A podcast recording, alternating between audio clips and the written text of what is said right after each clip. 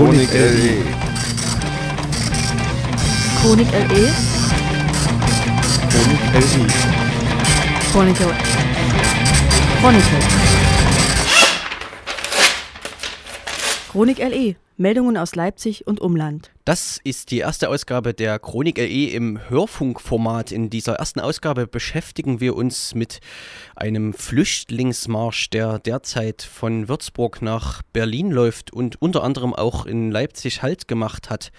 Und wir stellen die Broschüre vor, die die Redaktion Chronik LE veröffentlicht hat, in der es um die Zustände in Nordsachsen geht. Zuallererst aber einige Meldungen aus unserer Online-Dokumentation rassistischer, faschistischer und diskriminierender Ereignisse in und um Leipzig. Neonazis bedrohen Gäste eines Sommerfestes in Lindenau. Am 18. August bedrohten Neonazis aus dem NPD-Zentrum in der Odemannstraße 8 die Besucherinnen eines Sommerfestes in Leipzig-Lindenau. Aufgrund der von ihnen ausgehenden Beleidigungen, Drohungen und massiven Einschüchterungen musste das Fest des Kunstraums D21 vorzeitig abgebrochen werden. Die zu Hilfe gerufenen Polizistinnen wurden von den Neonazis mit Steinen und Flaschen beworfen. Die Polizei stellte die Identität von 25 der Angreifer fest und ermittelt nun wegen gefährlicher Körperverletzung sowie wegen der Verwendung von Kennzeichen verfassungswidriger Organisationen. Festgenommen wurde in der Nacht aber niemand. Die Polizei sprach lediglich Platzverweise aus. Bei den zuvor in dem NPD-Zentrum in der Odermannstraße feiernden Personen soll es sich um Mitglieder der neonazistischen Fangruppierung Szenario Lok des Fußballvereins Lok Leipzig gehandelt haben.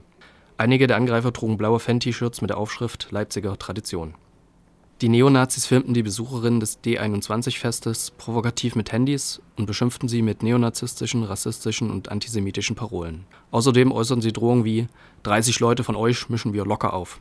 Nachdem die Polizei die Neonazi-Ansammlung in der Odermannstraße aufgelöst hatte, kam es in der Nähe zu weiteren Übergriffen auf Teilnehmerinnen des Sommerfestes. Eine Besucherin des Festes berichtete gegenüber Chronic LA, dass sie und ihre Freunde auf dem Heimweg von mehreren Neonazis bedrängt wurden, unter anderem mit einer Dachlatte. Als Reaktion auf die Ereignisse fordert das Netzwerk unabhängiger Kunsträume Linde-Nau die Schließung des NPD-Zentrums in der Odermannstraße 8. Nordsächsische Neonazis als Crystal Dealer aufgeflogen. Vier Männer im Alter von 24 bis 54 Jahren wurden am 30. August in Delitzsch und Eilenburg festgenommen. Sie sollen mit der Droge Crystal gehandelt haben und der Neonazi-Szene angehören. Zunächst war der Kurier der Gruppe am Donnerstagmorgen bei einer Kontrolle an der tschechischen Grenze aufgeflogen. Er hatte mehr als 300 Gramm der Droge Crystal dabei. Im Anschluss durchsuchten Zoll- und Polizeibeamte in Eilenburg und Delitzsch zehn Wohnungen, Garagen und Nebengebäude. Dabei stießen sie unter anderem auf weiteres Rauschgift, Waffen und mehrere tausend Euro wurden sichergestellt. Die Drogen sollen einen Marktwert von insgesamt 40.000 Euro haben. Laut Polizeiangaben wurde bei der Durchsuchungsaktion aber auch rechtsradikales Material gefunden. Die Männer sollen laut Polizei der gewalttätigen rechten Szene in Nordsachsen angehören. Die drei Neonazis aus Delitzsch und Eilenburg wurden von einem Spezialeinsatzkommando festgenommen. Erst vor kurzem hatte das mit der NPD verbundene neonazistische Portal Aktionsbüro Nordsachsen beklagt, dass Delitzsch immer mehr zum Umschlagplatz der Leipziger Drogen- und Waffenmafia verkomme. Verantwortlich dafür seien linke und alternative Jugendliche. Dagegen solle zum Schutz unserer Stadt, vor allem der Kinder, Gesicht gezeigt werden, wie das Aktionsbüro Nordsachsen schreibt. Man darf gespannt sein, ob die Neonazis diesen Ratschlag auch berücksichtigen, wenn die Drogenhändler aus den eigenen Kreisen kommen. Mitte September hat sich der NPD-Kreisverband Nordsachsen öffentlich von den Drogenhändlern distanziert. Der mutmaßliche Anführer Lars S. sei schon Anfang 2011 aus der NPD ausgestiegen, erklärte der NPD-Kreisvorsitzende Mike Schäffler. 2009 haben S. und Schäffler noch zusammen für den Delitscher Stadtrat kandidiert. Nach Angaben des antifaschistischen Infoportals Gamma gehörte der jetzt als Crystal-Dealer aufgeflogene Lars S. zudem lange zu den wichtigsten Unterstützern von Mike Schäffler beim neonazistischen Kameradschaftsverbund Freies Netz. Leipziger Stadtrat verlässt die NPD. Am 5. September ist der Leipziger Stadtrat Rudi Gerhard aus der NPD ausgetreten. Er behält aber weiterhin sein Stadtratsmandat, das berichtete die LVZ. Nunmehr ist die neonazistische NPD nur noch mit dem Abgeordneten Klaus Ufer im Leipziger Stadtrat vertreten. Gerhard vertrat mit Klaus Ufer drei Jahre lang die NPD. Über die Gründe für seinen Austritt ist bisher nichts bekannt. Der NPD-Kreisverband Leipzig schweigt bislang zu dem Vorgang. Auf der Internetseite wurden lediglich die persönlichen Informationen zu Gerhard entfernt. Die entsprechende Rubrik wurde angepasst in unser Stadtrat und enthält nur noch Informationen zu dem nun einsamen Klaus Ufer. Im Stadtrat selbst bleibt die Sitzordnung erhalten. Rudi Gerhard nimmt weiterhin neben Klaus Ufer Platz. Da Gerhard im Stadtrat bleibt, blockiert er den Sitz für einen NPD-Nachrücker.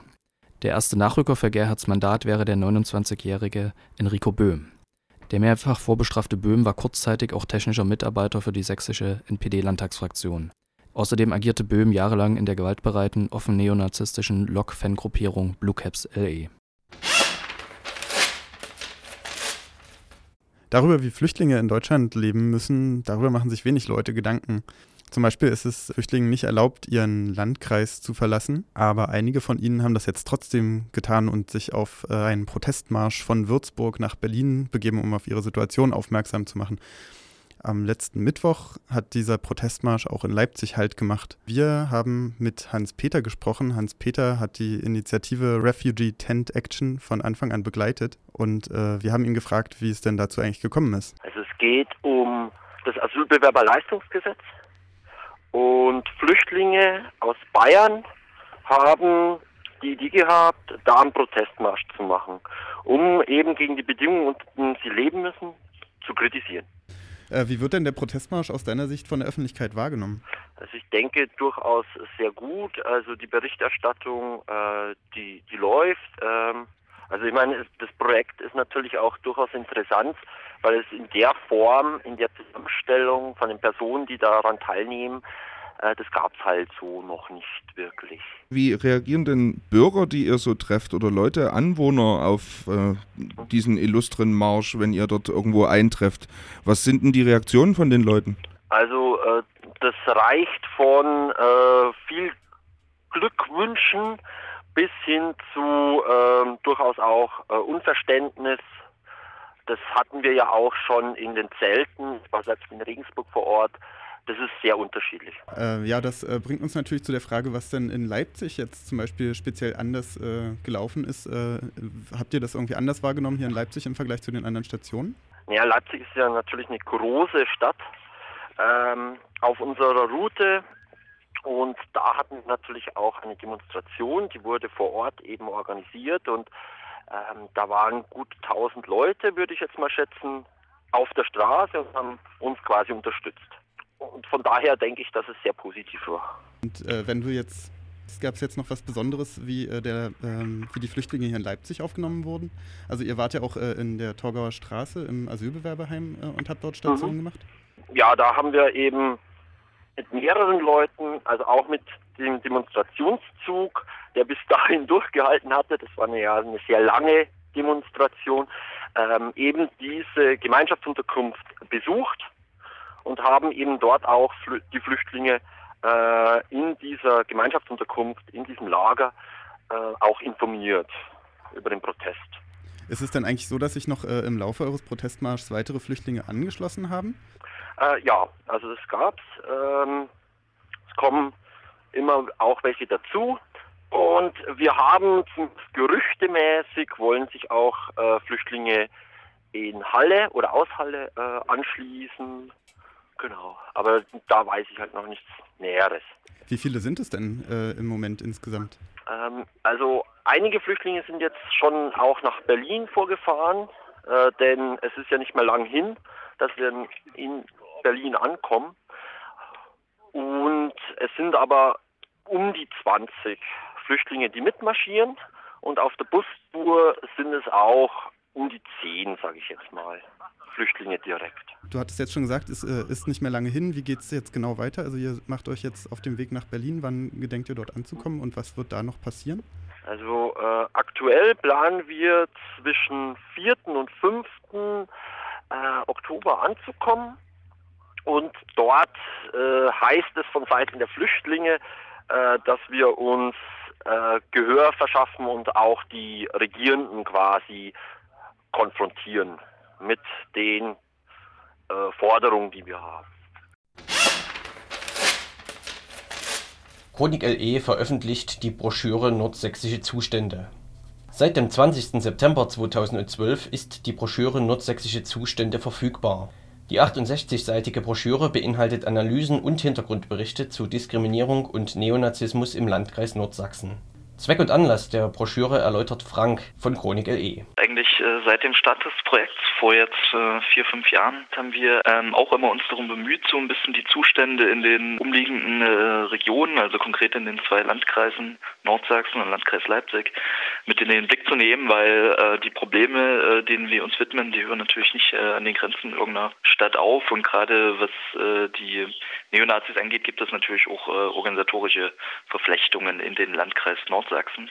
Warum wir jetzt gerade äh, den ein bisschen genauer in den Fokus genommen haben, liegt zum einen äh, ganz banal an ja, einer äh, Finanzierungsmöglichkeit durch den sogenannten lokalen Aktionsplan. Die haben uns quasi damit beauftragt, da jetzt ein paar Monate lang dieses Projekt durchzuführen, was aus unserer Sicht aber eben deswegen auch ganz gut war, weil wir dadurch die Chance nutzen konnten, wirklich mal ein bisschen intensiver in diese Region äh, reinzuschauen, äh, Kontakte zu knüpfen, kleine Netzwerke äh, aufzubauen und zu intensivieren. Äh, genau, insofern haben wir das als Chance genutzt, ähm, unseren Blick ein bisschen genauer da schweifen zu lassen. Die Broschüre gliedert sich in drei Teile. Im ersten Teil wird ein Überblick über neonazistische Strukturen im Landkreis Nordsachsen gegeben.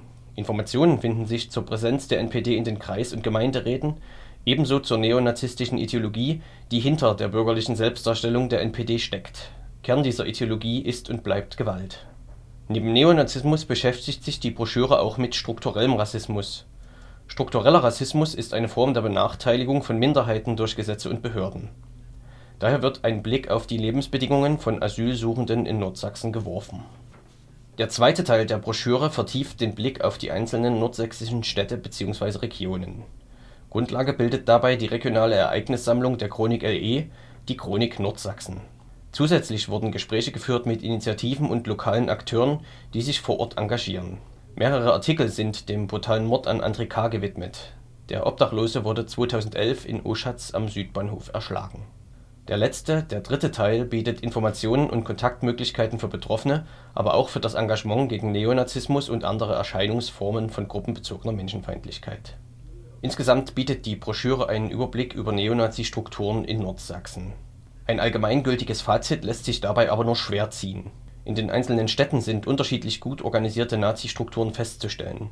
Im Zentrum dieser Strukturen steht Mike Schäffler. Der Neonazi-Kader Mike Schäffler, der seit einigen Jahren ähm, Vorsitzender der NPD in Nordsachsen ist, eigentlich aber so aus so einer freien Szene kommt, auch Mitinitiator des Freien Netzes war, der hat sich äh, bei seiner Wahl zum Kreisvorsitzenden zum Ziel gesetzt, äh, Nordsachsen zu einer neonazistischen Modellregion äh, nach dem Vorbild der sächsischen Schweiz zu machen. Und da, so ist zumindest unsere, unser Fazit, unsere Analyse, das ist doch ein bisschen sehr übertrieben. Also da scheitern sie einfach äh, an den vorhandenen äh, Ressourcen zurzeit noch. Ähm, also es gab einige Meldungen, dass sie ähm, flächendeckend Schulungsprojekte hätten und so, aber das sind halt äh, Behauptungen, die man doch mit Vorsicht genießen muss. Ähm, nichtsdestotrotz äh, gibt es äh, an mehreren Orten doch ähm, starke Neonazi-Strukturen bis hin zu punktuellen No-Go-Areas für Leute, die eben nicht in dieses äh, neonazistische Weltbild passen. So Frank von Chronik LE. Auch sind Gewöhnungseffekte in der Region festzustellen. Betroffene von rechter Gewalt haben sich an diese gewöhnt und akzeptieren ihre Situation. Permanente Einschüchterungen, offene Drohungen und leichte Körperverletzungen werden als alltägliche Lappalien hingenommen auch angesichts solcher Zustände bietet die Chronik LE weiterhin die Möglichkeit, Ereignisse mit neonazistischem Hintergrund zu melden, auch anonym. Informationen und Kontaktmöglichkeiten finden sich auf der Homepage unter www.chronicle.org. Die Broschüre Nordsächsische Zustände ist derzeit digital verfügbar. Sie steht ebenfalls auf www.chronicle.org zum Download bereit Das waren die Chronik LE Hörmeldungen. Chronik LE ist ein Dokumentationsprojekt für faschistische, rassistische und diskriminierende Ereignisse in und um Leipzig. Weitere Ereignismeldungen und Analysen gibt es im Web unter www.chronikle.org. Über das Kontaktformular auf der Seite können Sie sich bei uns melden, falls Sie selbst Betroffener oder Zeugen von diskriminierenden Ereignissen geworden sind.